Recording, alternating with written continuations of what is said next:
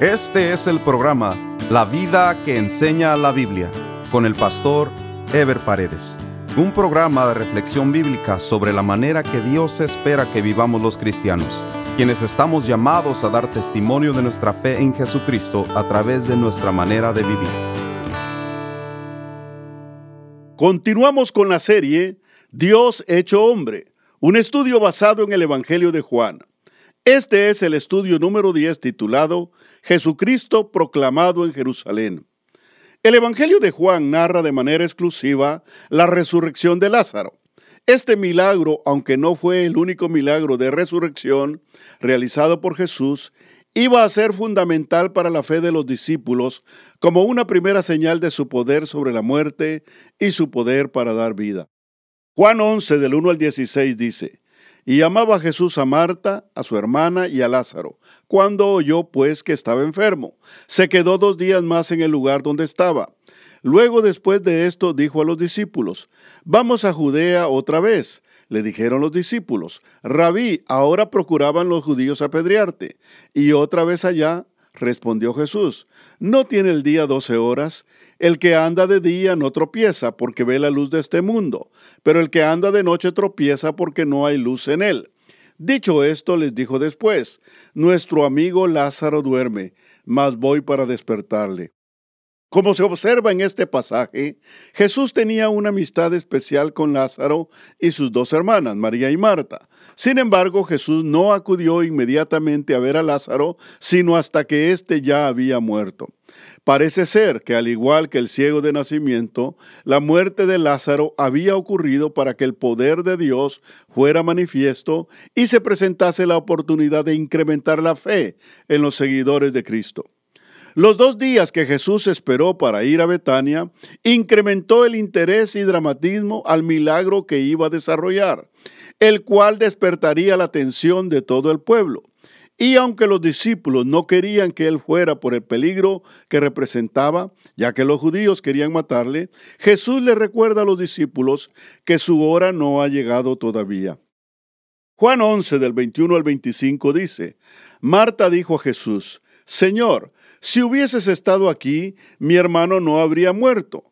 Mas también sé ahora que todo lo que pidas a Dios, Dios te lo dará. Jesús le dijo, tu hermano resucitará. Marta le dijo, yo sé que resucitará en la resurrección, en el día postrero. Le dijo Jesús, yo soy la resurrección y la vida. El que cree en mí, aunque esté muerto, vivirá.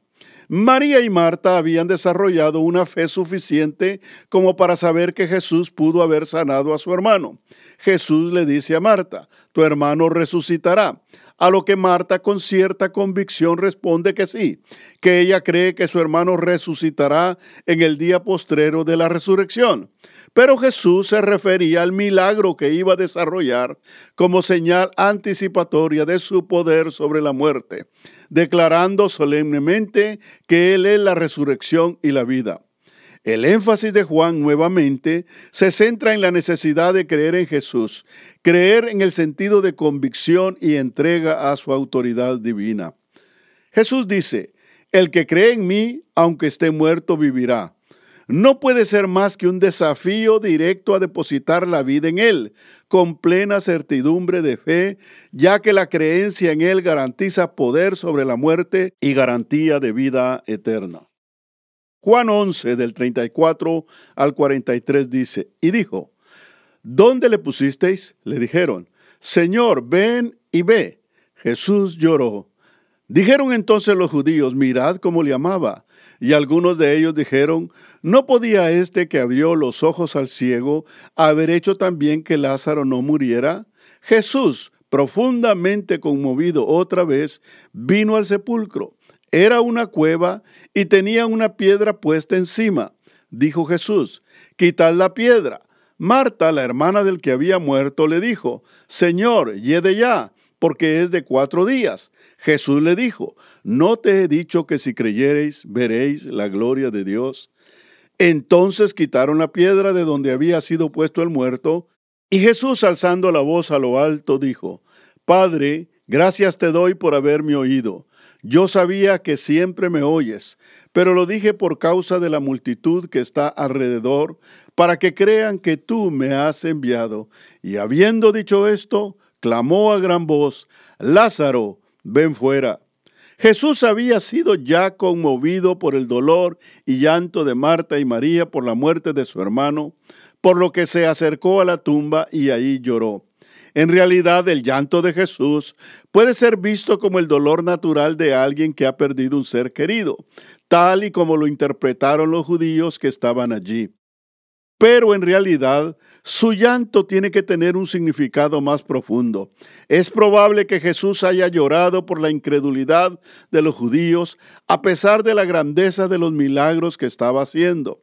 Cualquier cosa que Jesús hiciera, por buena que fuera, iba a despertar la ira de los principales judíos en lugar de su arrepentimiento. Pero también el llanto de Jesús podría responder a que él se vio frente a la tumba sabiendo que su hora estaba por llegar y ahí empezó a experimentar parte de su agonía. Luego se produce el milagro, la piedra es removida, Marta se resiste, Jesús la desafía nuevamente, él alza su voz en gratitud en una asombrosa declaración de confianza, como enseñándonos a confiar en Dios, y clama, Lázaro, ven fuera. El milagro de resurrección se había producido Nuevamente, muchos de los judíos que habían acompañado a Marta y María creyeron en el Señor era demasiada evidencia de su poder sobrenatural hasta ese punto. De acuerdo a la narración de Juan, Jesús había desarrollado diversos milagros, principalmente sanidad de enfermos, pero no había hecho algo semejante como resucitar a un muerto. Al producirse la resurrección de Lázaro, unos judíos corrieron a avisarle a los sacerdotes lo que Jesús había hecho. Los principales se preocuparon porque se dieron cuenta que al paso que iba la situación, muchos o todos los judíos terminarían por creer en Jesús, como dice Juan 11, 47 al 53. Entonces los principales sacerdotes y los fariseos reunieron el concilio y dijeron, ¿qué haremos? Porque este hombre hace muchas señales. Si le dejamos así, todos creerán en él y vendrán los romanos y destruirán nuestro lugar santo y nuestra nación. Entonces Caifás, uno de ellos, sumo sacerdote aquel año, les dijo, Vosotros no sabéis nada, ni pensáis que nos conviene que un hombre muera por el pueblo y no que toda la nación perezca. Esto no lo dijo por sí mismo, sino que como era el sumo sacerdote aquel año, profetizó que Jesús había de morir por la nación y no solamente por la nación, sino también para congregar en uno a los hijos de Dios que estaban dispersos. Así que desde aquel día acordaron matarle. Allí se produce la declaración del sumo sacerdote Caifás, quien sin quererlo profetizó la muerte expiatoria de Cristo por su pueblo a pesar de que para los sacerdotes significaría el fin de la amenaza a su posición y jerarquía sobre el pueblo. A partir de ese momento, la persecución para matar a Jesús por parte de los principales judíos se hizo más fuerte y Jesús tuvo que alejarse de la región. Como hemos venido diciendo desde el principio, Juan en su Evangelio quiere demostrar con suficientes evidencias que nadie puede quedar ajeno a los hechos que Jesús produce en la vida, o se le rechaza como lo hicieron los principales judíos, o se cree en él como lo hicieron muchos otros judíos. La resurrección de Lázaro despertó un interés excepcional del pueblo hacia Jesús, al extremo que en todo Jerusalén se creó una expectativa para verle. De la misma manera, se generó un espontáneo reconocimiento del pueblo judío, quien rindió honores reales a Jesús en su entrada a Jerusalén, en una proclamación quizá inconsciente, pero sí anticipativa de su reinado en este mundo. Juan 12 del 1 al 3 dice, seis días antes de la Pascua vino Jesús a Betania, donde estaba Lázaro, el que había estado muerto y a quien había resucitado de los muertos, y le hicieron allí una cena. Marta servía y Lázaro era uno de los que estaban sentados a la mesa con él. Entonces María tomó una libra de perfume de nardo puro, de mucho precio, y ungió los pies de Jesús y los enjugó con sus cabellos, y la casa se llenó del olor del perfume. Cuando Jesús llegó nuevamente a Betania a visitar a Lázaro y sus hermanas, María hizo algo inusitado. Derramó un frasco completo de perfume de nardo en sus pies y los enjuagó con su cabello. Indudablemente María había entendido las declaraciones proféticas de Jesús sobre su propia muerte y resurrección, y en un acto de profunda inspiración espiritual procedió a ungirlo con el más caro de los perfumes. El perfume de nardo era posiblemente importado de la India, uno de los más puros y de los más caros de la época. De acuerdo con la declaración de Judas, con el precio del mismo se pudo haber ayudado mucho a los pobres. En realidad, 300 denarios significaban el equivalente al salario de un año de un obrero. Quizás el costo y el exceso de perfume era una preparación simbólica del valor de la muerte de Jesús y de su paso temporal por la muerte física y por lo tanto de su resurrección, como dando a entender que Jesús estaría preparado para su resurrección. Era una práctica común el ungimiento de los muertos en aquel tiempo, quizá para prolongar el estado antes de que el cuerpo se descompusiera. Pero en el caso de Cristo era una figura de su paso temporal por la muerte y de que su muerte no iba a ser de tristeza y condolencia para sus seguidores, sino de victoria y de esperanza. La casa entera se llenó del olor del perfume. Un olor agradable se prendió de sus seguidores, cual indudablemente vino a sus mentes el día de su muerte y más aún el día de su resurrección. Es el mismo olor agradable que produce el mensaje de Cristo en el mundo que llena de esperanza y contrarresta el olor desagradable del pecado en este mundo. Las últimas declaraciones de Jesús al respecto dejan una interesante anécdota de dimensiones proféticas, como se lee en Juan capítulo 11 versículos del 4 al 8. Y dijo uno de sus discípulos, Judas Iscariote, hijo de Simón, el que le había de entregar, ¿Por qué no fue este perfume vendido por trescientos denarios y dado a los pobres? Pero dijo esto no porque se cuidara de los pobres, sino porque era ladrón y teniendo la bolsa sustraía de lo que se echaba en ella. Entonces Jesús dijo, déjala, para el día de mi sepultura guardado esto, porque a los pobres siempre los tendréis con vosotros, mas a mí no siempre me tendréis. Todos sabemos que el aparente interés de Judas por los pobres no era más que un argumento utilizado para lamentar lo que para él era una cantidad de dinero que bien pudo sustraer del tesoro que él guardaba. Sin embargo, lo que importa es lo que Jesús dice al respecto. Cuando Jesús dice, porque a los pobres siempre los tendréis con vosotros, nos proyecta una realidad que la historia confirma, y es que en este mundo lleno de injusticias y apartado de Dios, siempre han habido y siempre habrán pobres. Pero no es porque Dios así lo quiera, sino es consecuencia del pecado del hombre que vive ignorando la justicia y la misericordia de Dios. ¿A cuántos políticos especialmente en América Latina, se les ha escuchado decir en sus campañas electorales que van a luchar contra la pobreza y otros más atrevidos dicen que van a eliminar la pobreza. La realidad es que ni se ha reducido la pobreza, ni mucho menos eliminarla, porque fuera de Dios en este mundo siempre habrá injusticia. ¿Qué razón tenía Jesús? Al ver los fariseos que las multitudes se interesaban en ver a Jesús y conocer a Lázaro, el que había sido resucitado, acordaron también matar a Lázaro, para eliminar la evidencia del milagro que estaba despertando un interés mayor de la gente en Jesús. Aunque el texto no dice si los dirigentes judíos cumplieron o no su propósito de eliminar a Lázaro, es probable que no lo hayan podido hacer, pues hubieran causado la ira del pueblo contra ellos, especialmente después de ver la simpatía con que habían recibido a Jesús en Jerusalén.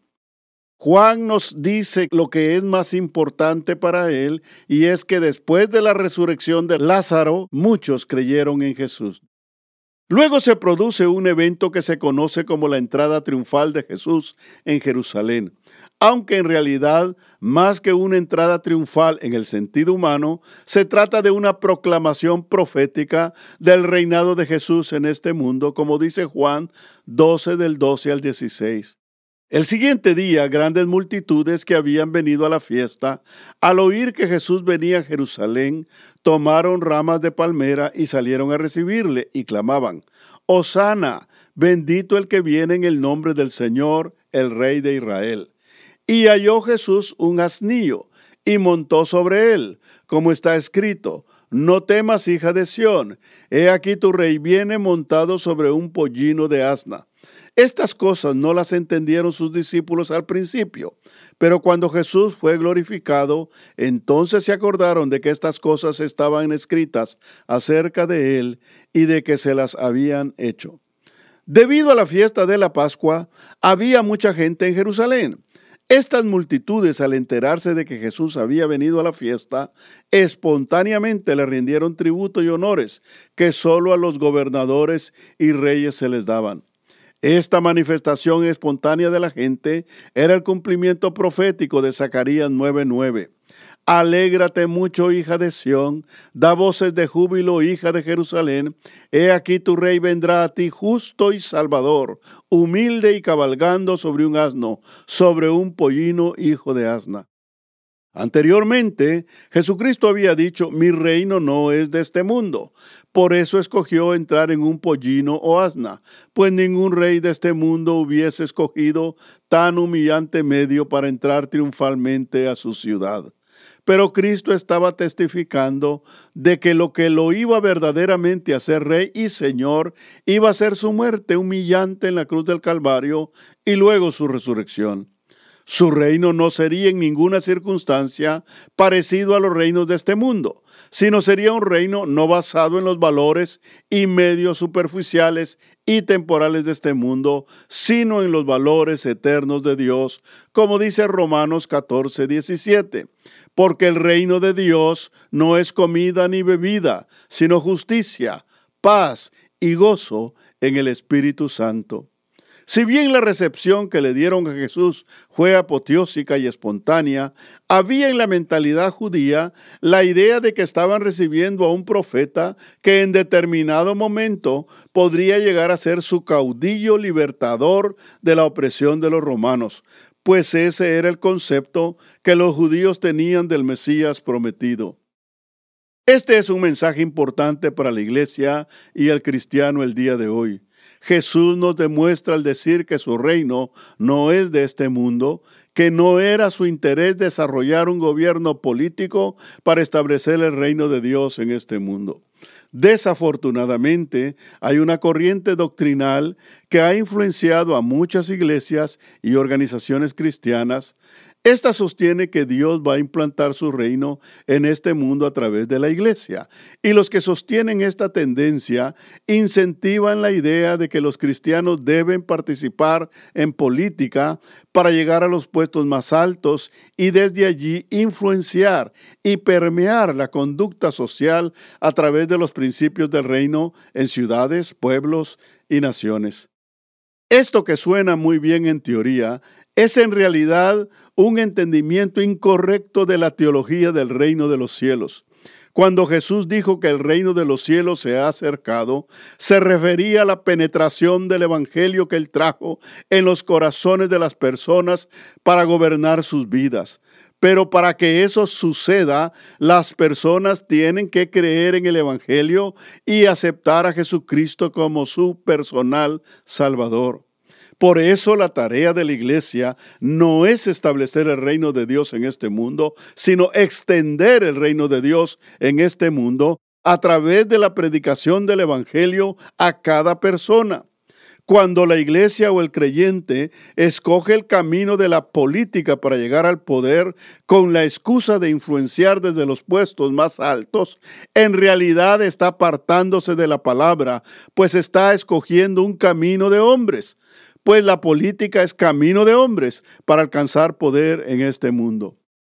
Tanto en los Estados Unidos como en América Latina, han surgido partidos políticos cristianos e incluso algunos cristianos han llegado a ocupar posiciones de la más alta influencia gubernamental. Sin embargo, el resultado ha sido un desastre y una vergüenza para el Evangelio por el mal testimonio que han dado, pues han sido más los escándalos que alguna buena influencia que hayan podido dar. En Estados Unidos surgió un conocido líder cristiano que se lanzó a la carrera presidencial en la década de los 80. Él dijo dos cosas interesantes durante su campaña. La primera, que Dios le había revelado que él iba a ser presidente de los Estados Unidos. Y la otra declaración que hizo fue que él tenía un ejército invisible de votantes, la realidad es que sí fue un ejército invisible porque no alcanzó ni siquiera terminar las elecciones primarias. Lo cierto es que si Jesucristo hubiese querido que la iglesia gobernara en este mundo, Él hubiera aprovechado el momento de su entrada a Jerusalén para movilizar a las masas y capitalizar su popularidad. Lo cierto es que esas mismas multitudes que proclamaban a Jesús en su entrada a Jerusalén estarían más adelante apoyando a los dirigentes judíos pidiendo su crucifixión.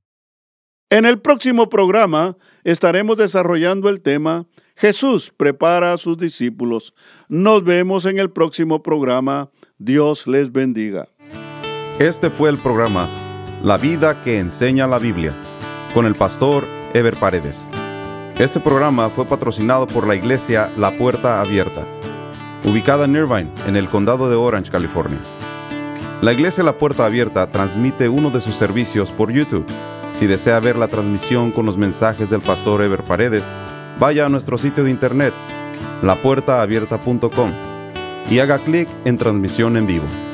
O directamente a YouTube y escriba LPA en vivo los domingos a las 10.30 de la mañana.